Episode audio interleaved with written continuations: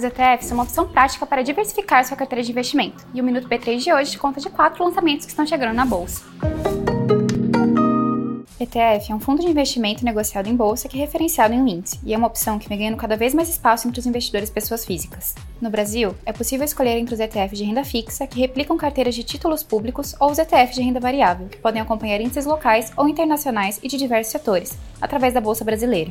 E hoje chega ao mercado brasileiro mais quatro ETFs da Bradesco Asset.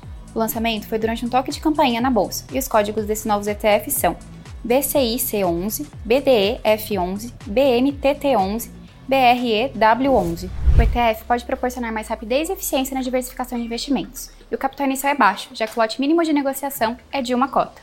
Se o investidor fosse comprar os mesmos ativos que compõem o ETF, ele deveria desembolsar muito mais e ter muito mais trabalho.